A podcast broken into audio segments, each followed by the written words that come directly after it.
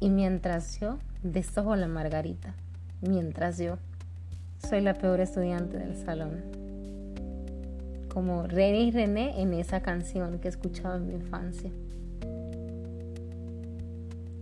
Sentada en primera fila, en un pupitre incómodo, erguida, por no decir tiesa, con la fecha del día en la página, llena de garabatos, sin entender el lenguaje de la maestra, pero eso sí, muy dispuesta a aprender. ¿Qué era lo que la esclerodermia venía a enseñarme?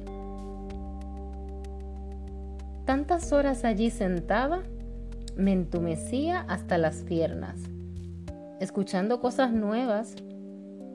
Hasta ese momento no sabía nada de la vida, ni de nada. Me habían reiniciado y qué bueno. ¿Alguien ha pasado esa materia? Era la primera vez que escuchaba la palabra introspección.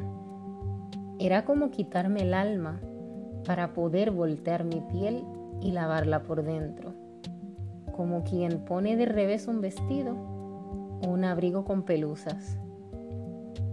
Es que tomar clases particulares no era divertido. Doña Esclero, muy cara dura, mal vestida y mal hablada. Aquí volvemos a vestir la enfermedad. Qué manía la mía, ¿eh?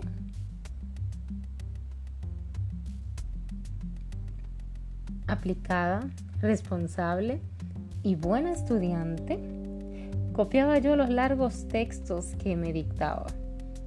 Hacía las prácticas, aunque algunos trazos, dependiendo de la materia o del día, me quedaban medios chuecos. Imagina, con mi mano quedando torcida. ¡Ay, mi caligrafía Palmer! ¿Qué pensarían mis maestras de escuela y universidad?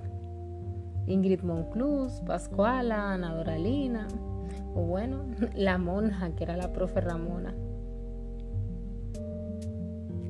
Recuerdo cómo me enseñó a escribir en hoja en blanco, sin regla, y con lapicero. Quería volver un chicle la hora de recreo para hacer hilos y extenderla. Uno puede creer que sabe y no saber, o puede saber de algo y tener más que aprender. Lo cierto es que algunas correcciones, sobre todo fuera de tono, empañan el desempeño de algunos alumnos. Al menos a mí el tonito de la esclerodermia me estaba enojando. A mí hay que hablarme suave y bonito. Y en el siguiente capítulo, oiga usted, con una palmada en la mesa. Yo no sé para qué, porque se me acalambró la mano. Le expliqué con el tono aquel de señora encopetada, como cuando se me sube la Agustina. El hecho de que usted ande conmigo no quiere decir que yo quiera andar con usted. Entonces le aclaro que sí, está bien, yo voy a tomar las clases, pero a mi ritmo y con otro tono. Vamos a encender las luces, vamos a poner cortinas de colores, vamos a hornear postres muy ricos, y en aquel jarrón, allí en la esquina, vamos a poner lo que yo quiera. Y ese ultimátum le sacó una carcajada. No había conocido a alguien que tuviese tantas desviaciones de la personalidad. Imagínense, esclerodermia lineal, esclerodermia difusa, esclerodermia sistémica, tantos apellidos que puede tener Doña Esclero. Y en serio, ya yo me estaba asustando. Fue mala mía entablar una conversación con aquella enfermedad. Porque se fue a dormir temprano, pero yo me desvelé porque su carcajada me desconcertó. Como en avance de novelas. Y al otro día se levantó antes de que salga el sol y puso todo de cabeza. Me dijo, hmm, vamos afuera. Le expliqué que estaba cansada, pero no me quiso escuchar. Yo había dejado el ímpetu en el día pasado. Y ese otro, ni la voz me salía. Tenía una multiplicación del desgano, muy normal para mis días. Tan desconsiderada ella, porque viene sin avisar. ¿Quiere que yo salga a pasear? Bueno, porque si quería andar, que se vaya sola. Esa ciudad tampoco me gustaba. Yo, yo quería quedarme charlando con Jesús planeando en cómo irnos a otra ciudad. Pero bueno, lo que toca, toca y lo que no tambora. Y eso me lo enseñó Sur.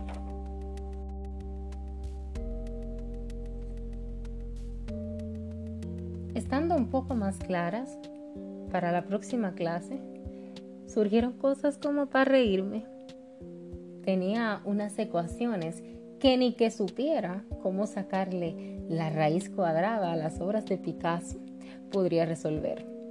Caligrafía en mandarín y un parcial de física cuántica para un estudiante de derecho. ¡Oh, wow! Se estaba aclarando todo. No era la forma correcta de resolver el conflicto, porque aunque tenía información de ella, no la conocía. Su patrón de pensamiento estaba tan disociado que era imposible de leer. Bienvenidos a la verdad. La Jeva estaba friki. Traduciendo esa expresión, Doña Esclero estaba loca.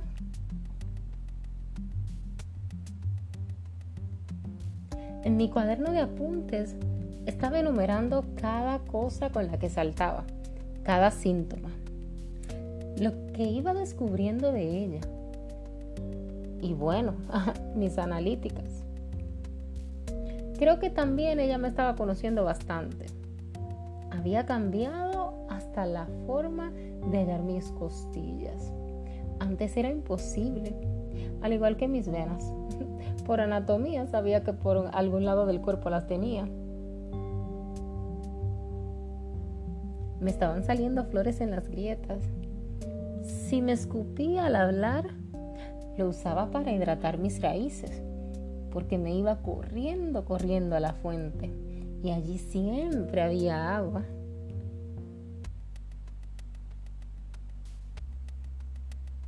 La esclerodermia me puso a leer. Digamos que me asignaba mucha lectura, trabajos prácticos. A veces debía salir a caminar y me entretenía mirando las flores sembradas en los laterales. Mis pies se llenaban de polvo o de lodo, eso depende del día. Pero cumplía, cumplía con mis deberes. Llegaba a final del día con la satisfacción de decir, wow, sí que pude.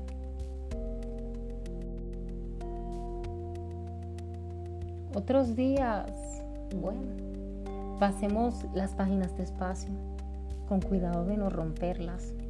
El libro está muy delicado. De puntitas, por favor. Doña Esclera está irritable. Llevar el día se me estaba haciendo extraño. Mi costumbre era poder con todo. Wonder Woman, la Power Ranger rosa, la que empezaba temprano y terminaba muy tarde la multitareas, pero llevar el ritmo de una mente a mil por horas con todo lo que venía cargando era muy cuesta arriba. Seguía creando sistemas que me facilitaban la realización de las tareas simples. Quizás para usted, que anda sin un combo, pero para mí, para mí era cuestión de siéntese a mirar y por favor no apure. Tantas veces le dije a personas, eh, sus comentarios y comparaciones, guárdeselos en el bolsillo de un pantalón ajeno. para que se le quiten las ganas de sacarlos y asuma que al escribir eso le corté los ojos. Estaba necesitando ayuda y era complejo hacer tareas solas. Seguía en un lugar lejano y la maestra vivía conmigo. No podía copiarme de nadie porque es que cada caso es particular. Por experiencia, sabía que ella no se comportaba igual con todos y así debía manejarme en base al contenido impartido, a lo que estaba experimentando yo. Y con esto no te digo que si esclerodermia está en tu vida, no puedas guiarte de los ejemplos de mejorías en otras personas. Claro que sí. Ella por ratos duerme.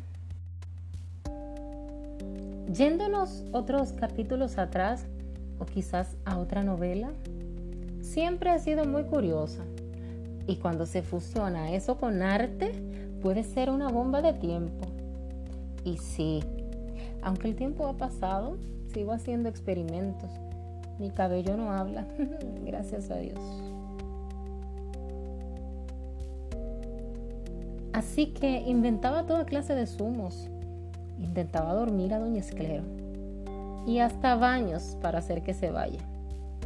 Unas mezclas poderosas. Ella se volvió catadora. Estaba que me decía, ¿pusiste aloe en mi limonada? Y ahí estaba yo, recitando las múltiples propiedades del aloe y sonriendo porque se imaginarán el momento. Y era algo como, Jaime, el niño tiene sed y no hay naranjas.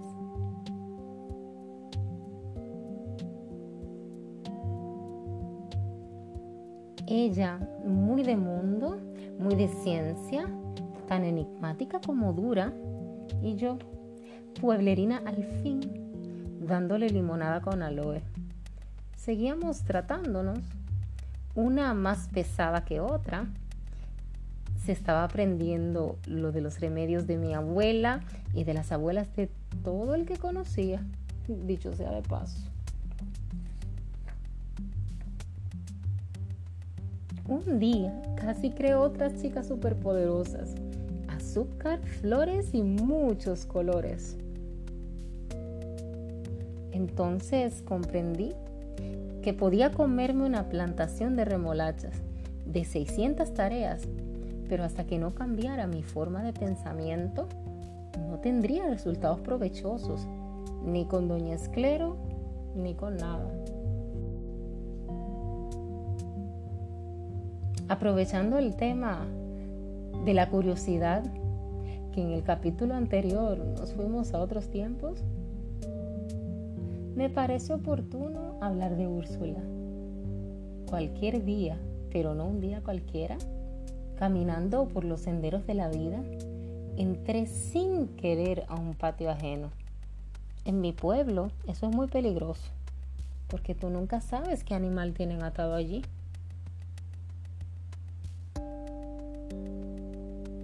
me atrajo el olor a ropa limpia, como con un jabón de barra, a pastel de maíz con coco, de esos que ponen brasas por encima y por debajo. Casi mediodía de un viernes soleado, qué bonitos esos tendederos con las piezas de ropa bien colgadas. Al mirar al interior de la casa, jugaban dos chiquillos, como de 7 y 8 años, bien vestidos, se veían bien cuidados. La niña de cabello lacio, ojos saltones y labios pálidos. El varón se veía bien despierto, un niño bastante astuto y observador.